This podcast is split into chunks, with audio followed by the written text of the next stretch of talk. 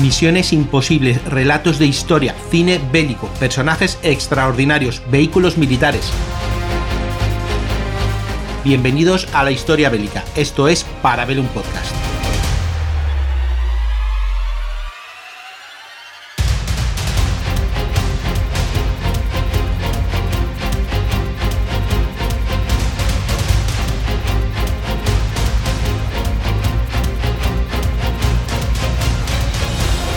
Decía Joseph Conrad, en una de sus citas más célebres, que no hay nada más seductor y esclavizante que la vida humana en el mar. Y sí, hoy amigos toca hablar de mar, de marineros. Como muchos conocéis eh, de nuestros programas, quizá nuestro experto marinero sería Antonio Gómez. Pero hoy he decidido eh, recoger un poco su testigo, en el sentido de que os voy a hablar de marineros, marineros españoles y marineros españoles durante la Segunda Guerra Mundial, en ambos bandos del mismo. Es una figura bastante desconocida y que aquí el que os está hablando llegó en relación a un pequeño artículo, bueno, pequeñito, no tan pequeño artículo que leí en una revista naval. Así que lo que voy a hacer es trasladaros lo recogido por él mismo y sirva también poco para reconocer el testimonio, sacrificio, esfuerzo y lucha de aquellos marineros en, durante la Segunda Guerra Mundial, ya os digo, en ambos bandos. La verdad es que es un tema que ha sido un poquito tapado, por no decir ignorado, y tenemos gente que venía tanto del bando republicano como del bando nacional. Con lo cual tenemos dos problemas. Y es que no es fácil encontrar información y muchas de las cosas que te llegan, pues eh, casi es un poco de rebote. El 2 de abril del año 1939, justo un día después del último parte de guerra firmado por el general Franco, finalizaba la contienda marítima, cuando el almirante, en aquel momento Salvador Moreno, se hizo cargo en Bicerta de la escuadra de la República, mandada en aquel entonces por Miguel Huiza la cual había sido internada en aquella base tunecida tras la salida del 5 de marzo de Cartagena con un contingente que estaba formado por 11 buques de superficie y un submarino, a bordo de los que viajaban más de 4.000 marineros, 300 civiles, de los que menos de la mitad no quisieron regresar a España, atendiendo a la invitación de los vencedores a los que no tuvieran delitos de sangre. Es decir, venir si alguno no tiene un antecedente que no habría ningún problema. Claro, el campo de concentración de Mejericebus, que era una antigua mina de fosfato de cal abandonada a orillas del desierto, acogió entonces a en torno a unos 1830-1850 que optaron por quedarse en Túnez, tras haber sido desarmados.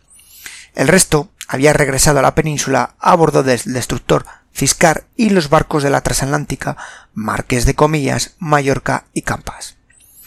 Anteriormente, en el mes de febrero, personal al servicio de la subsecretaría de Marina, que estaba radicada en Barcelona, huyó hacia Francia, y tras rendirse Mahón, también salió el jefe de entonces, Luis González de de su base naval a bordo del buque inglés de Bonsair. Angel-sur-Mer fue el primer campo donde se concentró a la mayoría. Una de las opciones que les ofrecieron fue enronarse en la Legión extranjera. Esta opción les permitía salir de esos campos de concentración e internamiento donde estaban los republicanos. Y es que mm, pronto se precipitarían los acontecimientos que dieron la razón a quienes opinaban que nuestra guerra en el fondo fue un antecedente de la Segunda Guerra Mundial.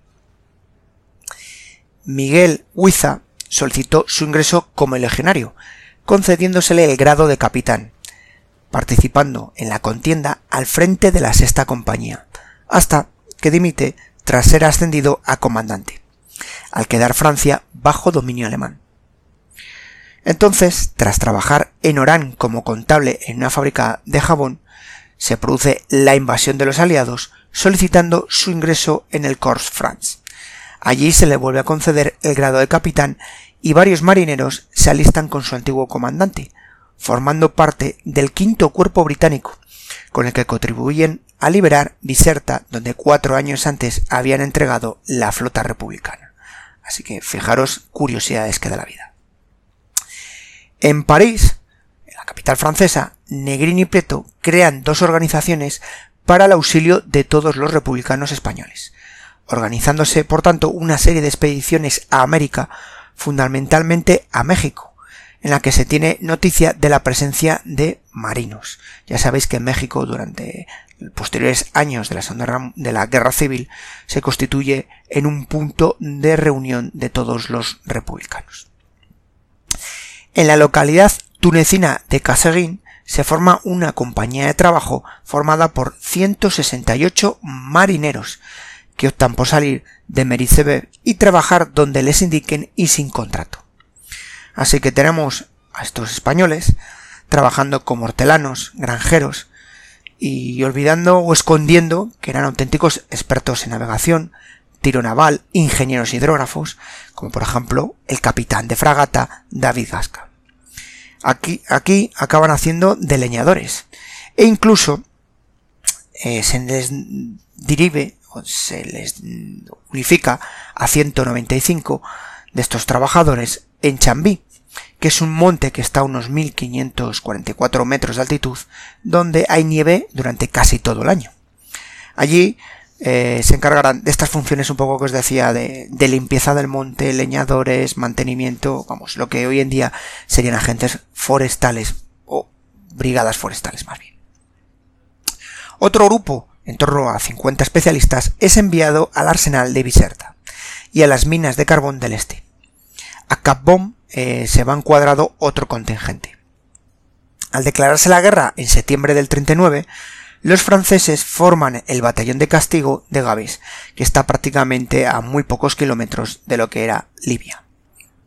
Allí se encuadra a los que estaban fichados como comunistas y anarquistas, en los que se encuentran marineros españoles que finalmente son enviados a Argelia, donde coinciden con los compañeros que salieron de España en los últimos barcos. Lamentablemente, la mayoría terminará en el desierto.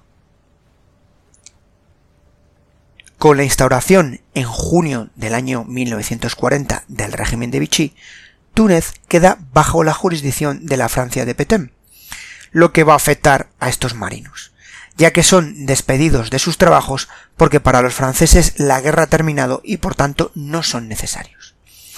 En la capital tunecina se crea el Servicio Central de Travail Españols, o Servicio Central de Trabajadores Españoles, a cuyo frente o dirección se sitúa el capitán de fragata Julián Sánchez de Rostarbe.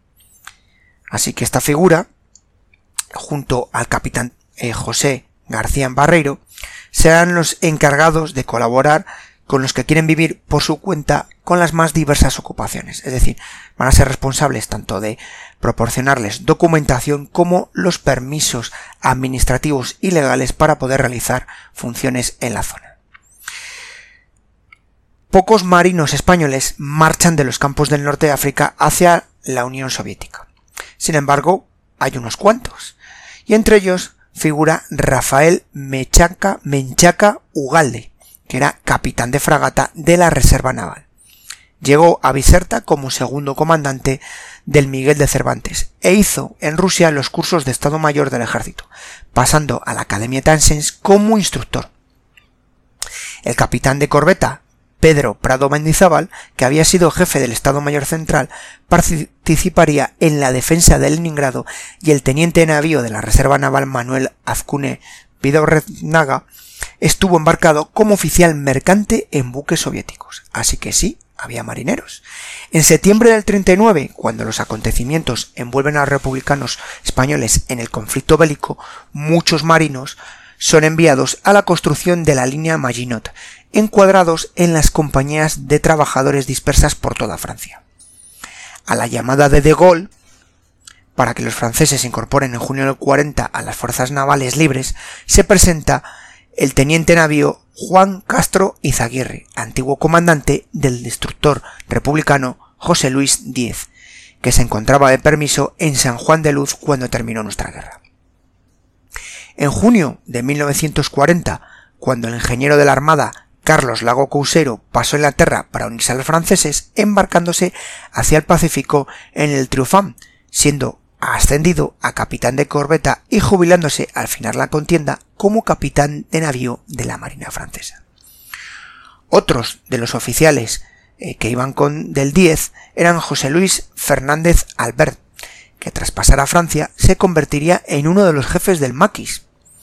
Y no es el único, ya que los traslados de un campo a otro, las huidas y evacuaciones, que son el pan de cada día para muchos de otros marinos, les conduce a la resistencia francesa. Otros se ven atrapados en el reembarque de Dunkerque, donde cercados por las tropas alemanas junto a 400.000 soldados tanto franceses e ingleses deciden huir atravesando el Canal de la Mancha a remo para llegar a Londres. De allí son reenviados a San Nazari para regresar a Plymouth y terminar en Marruecos trabajando en las obras del ferrocarril transsahariano, proyectado para atravesar África desde el Mediterráneo hasta Níger. En noviembre del año 42 se produce el desembarco aliado en tres puntos de la costa norte de África. Las tropas en Casablanca y Orán son recibidos a cañonazos por los seguidores de Petem. Por el contrario, en Argel puede desembarcar sin grandes dificultades y finalmente la operación dirigida por el general Eisenhower resulta un éxito y a partir de este momento los marinos republicanos estarán presentes en las batallas que seguirán, tanto en el continente africano como en el europeo, tras los desembarcos aliados para ir preparando Normandía, donde fueron entrenados radiotelegrafistas de la escuadra republicana. En la entrada a París de la división Leclerc encontramos marinos republicanos españoles, como el teniente de navío Salvador Maturana Navarro.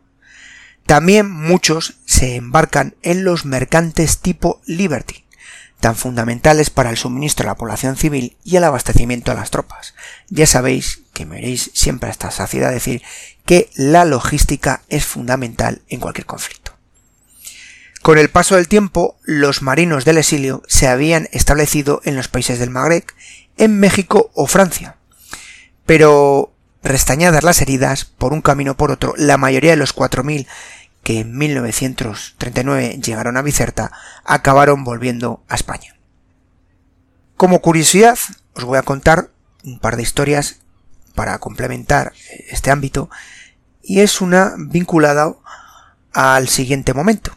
Mirad, el 4 de la tarde del 2 de abril del año 1954, los pitidos eh, de las sirenas de los barcos en el puerto de Barcelona no podían acallar las numerosas voces de casi un millón de personas allí congregadas para recibir al barco Semiramis, un modesto mercante que ese día pasaría la historia, ya que a bordo del mismo, tras un largo cautiverio, llegaban 286 españoles repatriados de la Unión Soviética.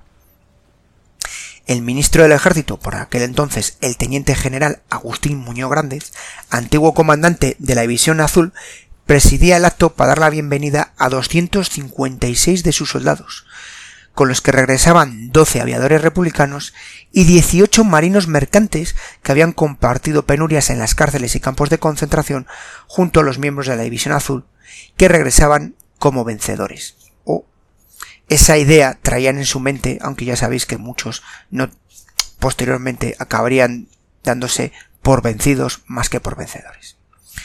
Todos cumplían su gran deseo de volver a España y encontrarse con sus familias, ya que algunos no habían vuelto a ver desde hacía más de 15 años, Tal era el caso de los tripulantes de los barcos que durante la guerra civil viajaron desde puertos españoles con destino a Rusia y en marzo del año 1939 fueron retenidos en el puerto de Odessa, negándose a las tripulaciones del permiso correspondiente para poder abandonar la Unión Soviética. Pensé a que hay constancia de que al menos 90 de estos marinos españoles pertenecientes al rol de los barcos que fueron confiscados, como eran el cabo Sacratif, Cabo San Agustín, Juan Sebastián Elcano, Mar Blanco, Ciudad Ibiza o Ciudad de, Tarragona. Estos lo pretendieron a través de las diversas embajadas, pero no pudieron llegar a, conseguir la documentación para regresar a España. A finales del año 41, 64 de estos marinos que no habían aceptado nacionalizarse soviéticos, eh, tras una, digamos, presión o intentos de convencerlo por parte del gobierno de la Unión Soviética, fueron detenidos y deportados a campos de trabajo forzado en Siberia. Juan Negrín, presidente del gobierno republicano, conocedor de la situación en marzo del 39, solo se preocupó en parte del regreso de su hijo Rómulo, que se encontraba en parecida situación, formando este parte de un grupo de 185 aviadores que habían efectuado su formación básica en las escuelas rusas y que también sufrieron el mismo calvario que los marinos, con quienes coincidieron en diversos campos, entre otros en el de Karakanda, eh, considerado como la capital del archipiélago Gulag, del famoso archipiélago Gulag. Pero es que el periplo que sufrieron o se vieron abocados fue importante, y es que a este nombre habrían de sumarse otros los de Spas, Karabás, Konusek, en el que marinos y pilotos convivirían en la misma barraca y acabarían trabajando, talando árboles, excavando zanjas o enterrando cadáveres de compañeros o de cautivos de otras nacionalidades. En diciembre del año 42 tuvieron su primer encuentro con un pequeño grupo de prisioneros pertenecientes a la División Azul, con lo que empezarían a compartir las desdichas recogidas eh, bajo el lema soviético que decía vivir no vivirás, morir no te dejaremos y ganas de mujer no tendrás. Esta es la frase eh, que se decía en los campos de concentración soviéticos o campos de internamiento, como alguno queréis entender. Y es que, estando bajo temperaturas que en algún momento llega a alcanzar los 40 bajo cero, y bueno, en mitad de la estepa o en mitad de sitios eh, dejados de la mano de Dios, como se diría, pues las ganas de, de escaparte eran más que complicadas.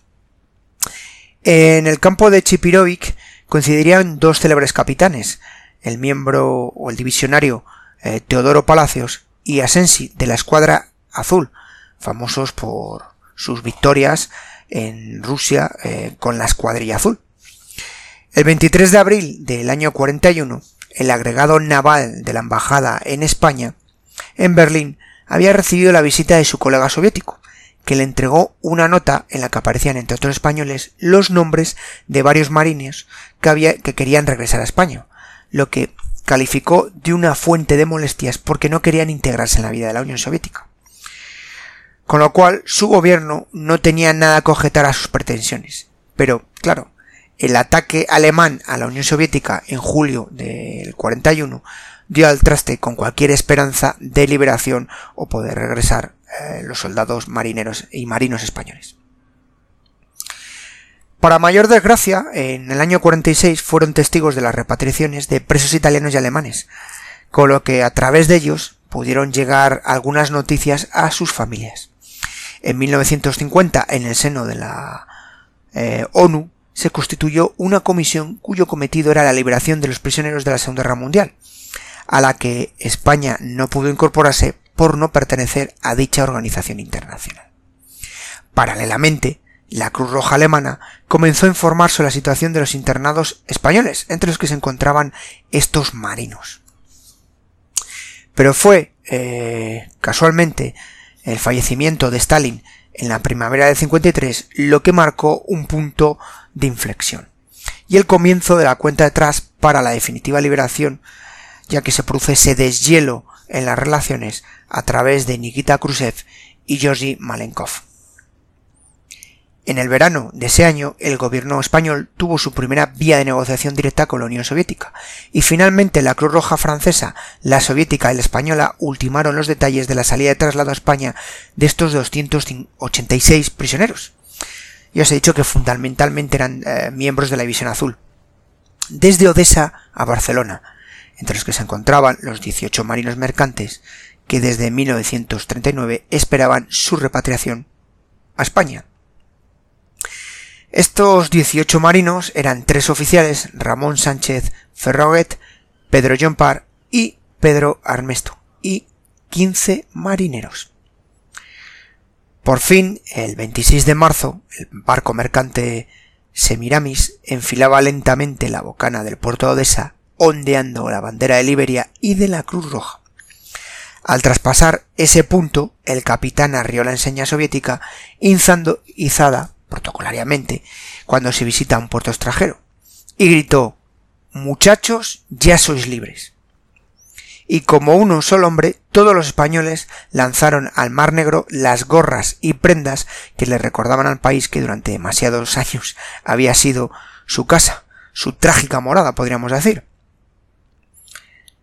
Eh, lo que comenzó siendo heroicos marinos españoles eh, por parte de los eh, soviéticos acabó derivando en amigos cuando terminó la guerra civil y a pasar a ser enemigos desde el momento en que no quisieron quedarse en la Unión Soviética, por lo que acabaron siendo internados como presos, prisioneros de guerras y bueno, incluso tratándoles como criminales de guerra o espías internacionales. Esa fueron una de las grandes quejas, sobre todo en relación a estos, este grupo de marineros. Yo os digo que otros acabaron eh, formando parte de las tropas o de la Armada eh, Roja o soviética, como queréis llamarlo.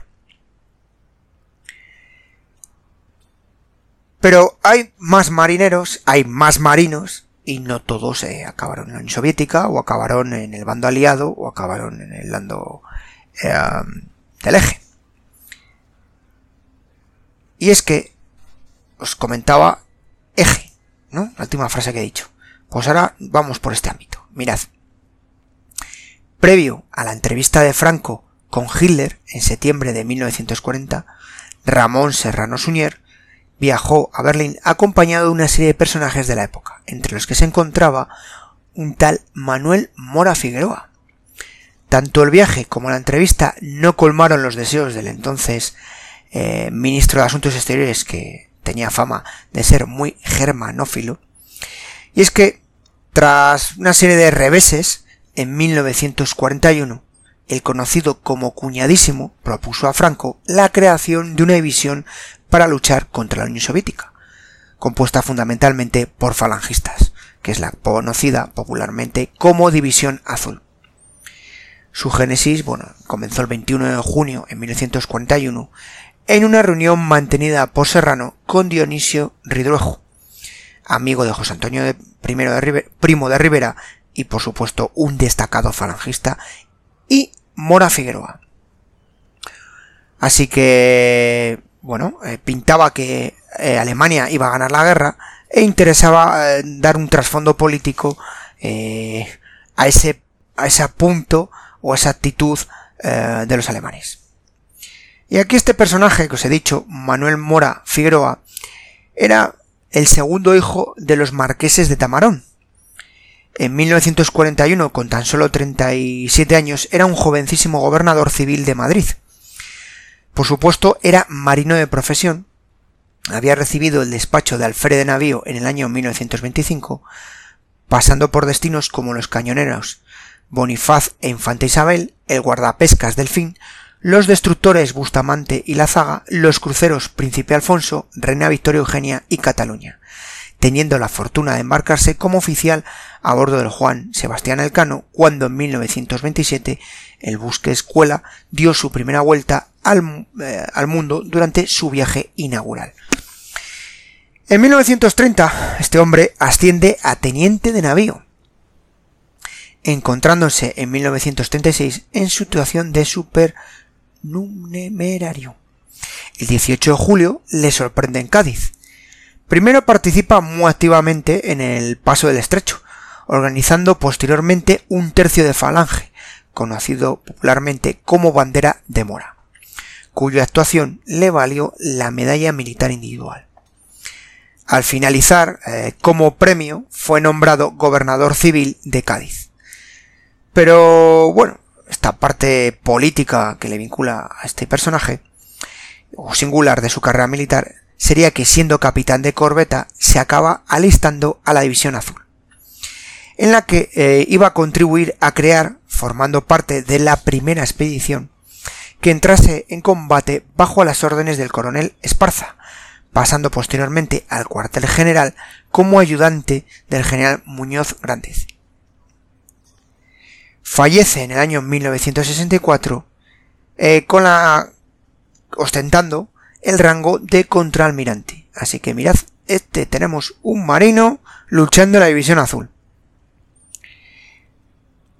En 1936, siguiendo con el tema del eje, la Armada Española, reconstruida tras el desastre del 98, está cortada por los patrones de la británica.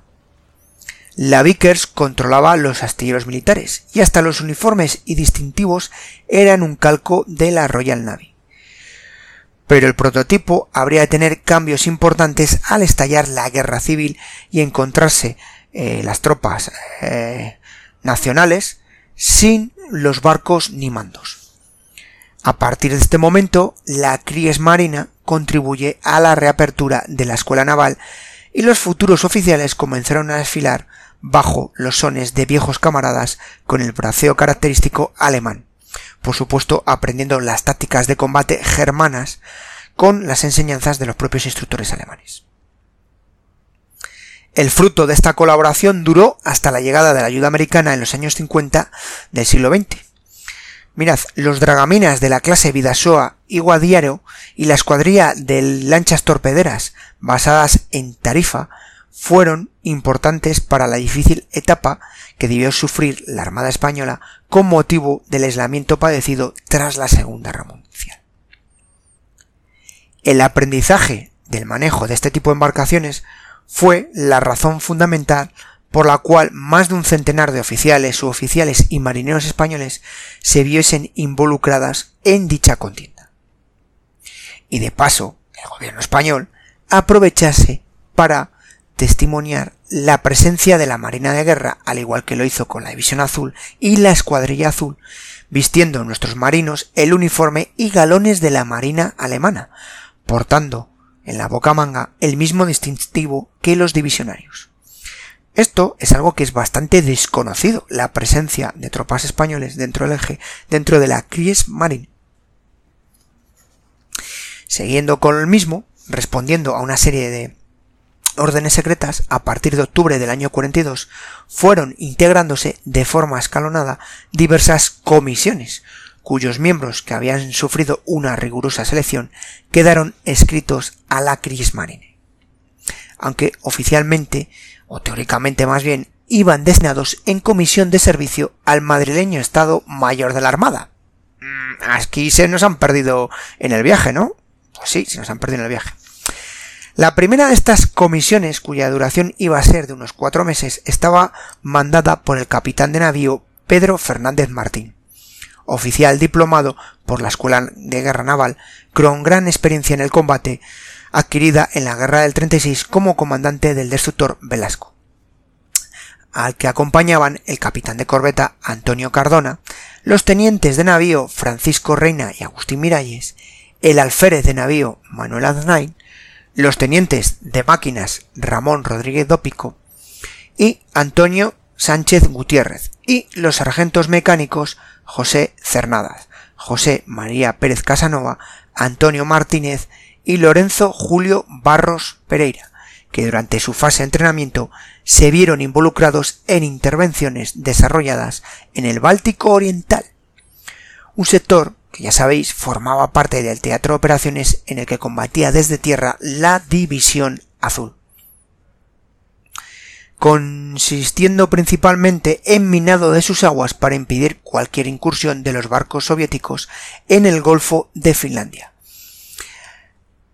a lo que contribuía también eficazmente eh, la aparición de hielos en la bahía de Krosna, con lo que la marina rusa, finalmente la marina soviética, acaba de por refugiarse en Leningrado. El epílogo de esta misión coincide con el revés que supuso para los alemanes la batalla de Stalingrado, lo que a su vez supuso, o el cambio más bien, del giro español hacia la neutralidad. Cuando se vio que aquello pintaba mal, decidieron cambiar de aires. Una segunda comisión tiene lugar en marzo de 1943, antes de que regresase incluso la primera. En ella se designa al capitán de corbeta Federico Fernández de la Puente, al que le acompañarían los alférez de navío José García de Quesada, Fernando Moreno, hijo del almirante Francisco Moreno, y sobrino del entonces ministro de Marina, almirante Salvador Moreno, Alfonso Gómez Suárez e Isidoro González Rodrigo, así también como los tenientes de máquinas Gumersindo Vila, Amadeo Ferro y los sargentos mecánicos Bienvenido Manrubia, José Carneiro, Francisco Regueiro y Constantino García Martínez. Este equipo era muy similar al anterior, tenían experiencia en combate y también su destino eran las aguas del Golfo de Finlandia, donde tendrían su bautismo de fuego con los dragaminas alemanes.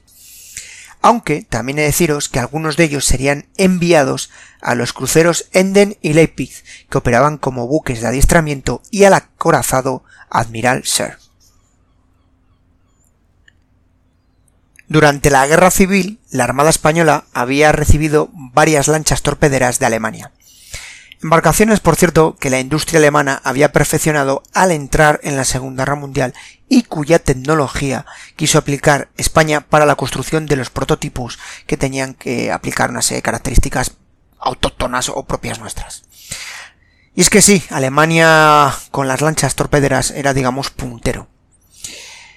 El capitán de corbeta Álvaro Urzay sería una figura decisiva en el diseño de la futura flotilla de lanchas torpederas, ya que había combatido en este tipo de embarcaciones durante eh, la Guerra Civil Española y fue comisionado para adquirir en Alemania la tecnología necesaria en compañía de otro capitán de fragata como era Melchor Ordóñez.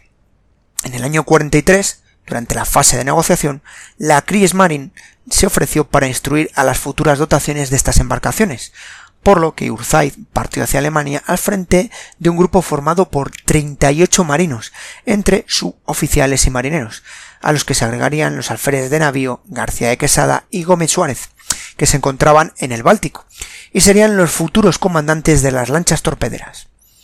La base de destino sería Sindenbund, donde operaba la flotilla de lancha rápida de la Kriegsmarine. Fundamentalmente se encargaban del acoso al tráfico mercante siendo o, su funcionamiento era muy específico, ya que eran unidades muy compactas, muy bien adiestradas, y dentro de la Marine eran una unidad de élite. Los alférez de navío González, Moreno, Gómez Suárez y García de Quesada, que se encontraban en el Báltico, a principios del verano del 43 fueron requeridos en unión de nuevas dotaciones para la realización de un segundo curso de lanchas torpederas que seguiría las mismas pautas del primero, fundamentalmente navegación y lanzamiento de torpedos, lo que posteriormente les permitió intervenir en operaciones de acoso a los mercantes aliados que os estaba comentando y adquirir la experiencia necesaria para eh, intentar eh, reinstaurar el funcionamiento de estas embarcaciones dentro de la Armada Española que en aquellos momentos, posteriormente, sobre todo tras la Segunda Guerra Mundial, estaba en un estado bastante penoso o deleznable porque no tenía prácticamente nada. Y con esto acabo este podcast, un poco de homenaje a los diversos marinos españoles que estuvieron en todos los bandos durante la Segunda Guerra Mundial. Y os invito a que sigáis investigando sobre la vida de muchos de ellos. Esto era algo muy cortito, algo de los que hacemos para, para Velum, para crearos ganas. Y os puedo decir que hay numerosos libros que, de los que podéis encontrar informaciones del, de esta gente. Y por deciros algunos, hay libros, ya sabéis, de la Visión Azul, también de los marinos republicanos, de los últimos aviadores de la República, en fin. Hay, en las revistas de la Armada se encuentran artículos muy interesantes, la base de este podcast está sacada de uno de ellos, y muchísimas cosas que podemos encontrar y que por desgracia muchas veces ignoramos.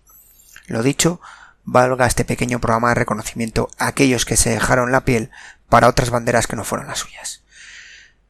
Cuídense y cuiden de los suyos.